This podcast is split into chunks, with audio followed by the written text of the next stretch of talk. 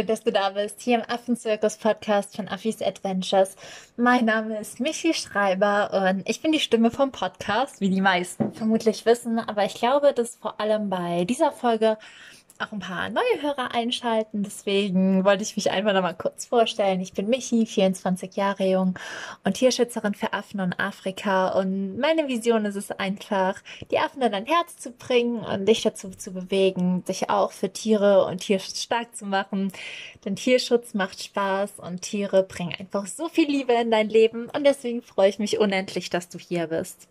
Und in der heutigen Folge geht es nochmal ums Thema Freiwilligenarbeit und vor allem darum, wie vertrauenswürdig Bewertungen sind von Freiwilligenhelfern oder ehemaligen Freiwilligenhelfern, sei das jetzt für Projekte direkt oder auch für Organisationen und worauf du bei Bewertungen achten solltest. Denn ähm, ich kann total verstehen, dass viele auch zum Beispiel ohne Organisation verreisen oder auch die mit Organisation verreisen, sich halt vorab informieren, okay, ist die Organisation vertrauenswürdig? Immerhin schickt die mich ans andere Ende der Welt in den tiefsten Busch gegebenenfalls. Und ich würde schon gerne wissen, ob die da so gute Arbeit leistet oder ob das Projekt, was ich besuche, nachhaltig bin, ist. Und ähm, da greifen eben viele auf Bewertungen zurück, die wir halt ähm, in den sozialen Medien oder auch bei den Organisationen auf der Seite finden und wie vertrauenswürdig eben diese Bewertungen sind oder auch sein können und was es für Alternativen gibt, beziehungsweise wo du dich noch schlauer machen kannst. Darüber werde ich heute mit dir sprechen. Ich wünsche dir ganz viel Spaß und es geht los.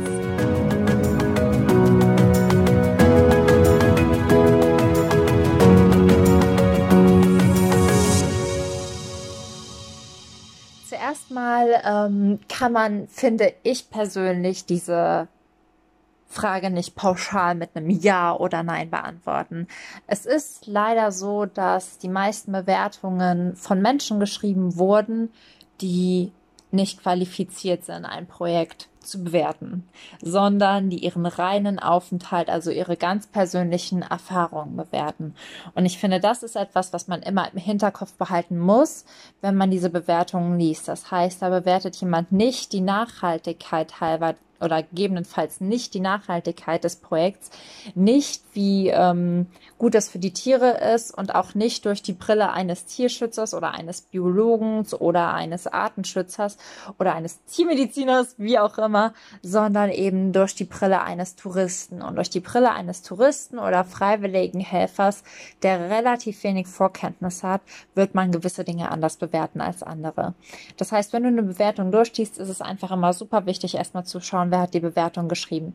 Ist die Bewertung von wirklich jemandem, der da zwei Wochen war? Also steht da, hi, ich bin Lena Meyer, 19 Jahre alt, ich war für zwei Wochen in Südafrika als Freiwilligenhelferin und mir hat super gefallen, ich hatte die Zeit meines Lebens dann ist diese Bewertung vermutlich weniger aussagekräftig für dich, vor allem wenn du einen nachhaltigen Unterschied machen kannst.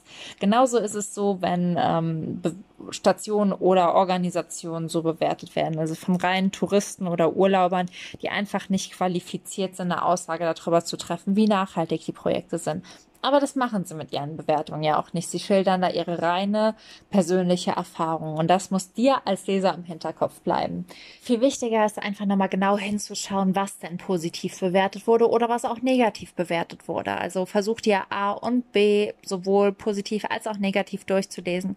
Zum Beispiel ist es für die Nachhaltigkeit relativ irrelevant, wenn da als negative Bewertung steht, ähm, keine Ahnung, unsere Zimmer wurden nur alle zwei Tage sauber gemacht oder ähm, wenn da als positive Bewertung steht, wir konnten jeden Freitagabend feiern gehen. Also lest dir wirklich die Bewertungen durch und guck nicht, okay, die haben fünf Sterne, die werden schon gut sein, sondern schau dir, was wurde bewertet und warum wurde es bewertet. Und bei so Sachen halte auch gerne im Hinterkopf, dass vor allem negative Bewertungen auf den Homepages selbst also bei welcher Organisation du auch immer schaust, nicht veröffentlicht werden.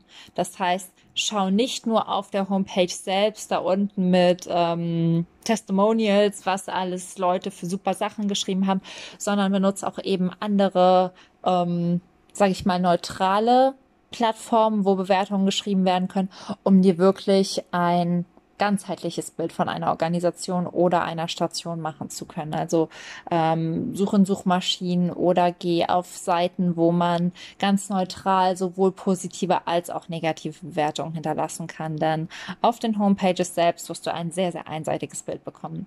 Das heißt, die ersten zwei Sachen, die für dich schon mal wichtig sind, ist zu, zu wissen, dass die meisten Bewertungen sehr subjektiv sind. Das heißt, persönliche Erfahrungen und du da zwischen den Zeilen lesen darfst. Und die zweite Sache ist, wenn du nur auf Homepages schaust, wirst du ein sehr einheitliches Bild bekommen. Das heißt, schau, dass du wirklich ganzheitlich suchst, googelst und recherchierst. Und mein Tipp ist auch, verlass dich nicht nur auf Bewertungen, sondern schreib die Station oder Organisation auch einfach selbst an mit deinen Fragen. Ich meine, auf deiner Suche werden dir bestimmt ein paar Fragen in den Kopf kommen, wie macht ihr dies, macht ihr das, macht ihr jenes. Und dann schreib einfach wirklich eine lange, ausführliche Mail an die Station oder Organisation, mit der du oder zu der du verreisen möchtest und frag einfach alles, was dir in den Kopf kommt. Denn ich denke, der direkte Kontakt ist immer der beste, auch wenn man, wie gesagt, sehr, sehr schlecht Ferndiagnosen stellen kann. So ist es doch immer wichtig, schon viel Transparenz, viel Offenheit und viel Fachkundigkeit auch in den E-Mails und auch in der Betreuung vorab und auch in, der Fra in den Fragen zur Nachhaltigkeit entgegengebracht zu bekommen. Und das ist so der dritte Tipp für mich. Verlass dich nicht nur auf Bewertungen, sondern schreib die Leute auch an, schreib die Stationen an und mach dir selbst ein Bild. Es ist eine Ferndiagnose, aber eine Ferndiagnose ist immer noch besser als gar keine. Denn im Endeffekt ist es halt einfach super gefährlich, sich nur auf persönliche Erfahrung oder nur auf irgendwelche Sternebewertungen sonst wo zu verlassen. Und deswegen ist es halt einfach unerlässlich. Denn du als Freiwilligenhelfer und du als jemand, der einen Unterschied machen möchte, ähm, du bist nicht nur in der Verantwortung, in Anführungszeichen vor Ort einen Unterschied zu machen, sondern dich eben auch vorab hinreichend zu informieren, wo du hingehst was da von dir gefordert wird und wen du unterstützt. Und ähm, das kannst du eigentlich nicht alles aus diesen Reviews und Bewertungen rauslesen, zumal wir heute ja auch wissen, dass viele dieser Bewertungen teilweise gekauft sein können.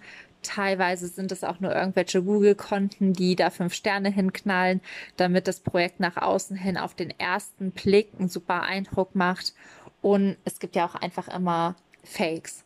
Und deswegen verlass dich bitte, bitte, bitte nicht nur auf die Bewertungen und vor allem nicht auf den ersten Eindruck der Bewertung wie eine reine Sterneanzeige oder nur die Bewertung auf der Homepage, sondern such ganzheitlich und verlass dich trotzdem nicht nur auf diese Suche, sondern kontaktiere die Station, Organisation, stell deine Fragen und das ist einfach das Beste, was du machen kannst. Deswegen, Bewertungen sind gut, lies sie dir durch, lies zwischen den Zeilen, lies sowohl positive als auch negative.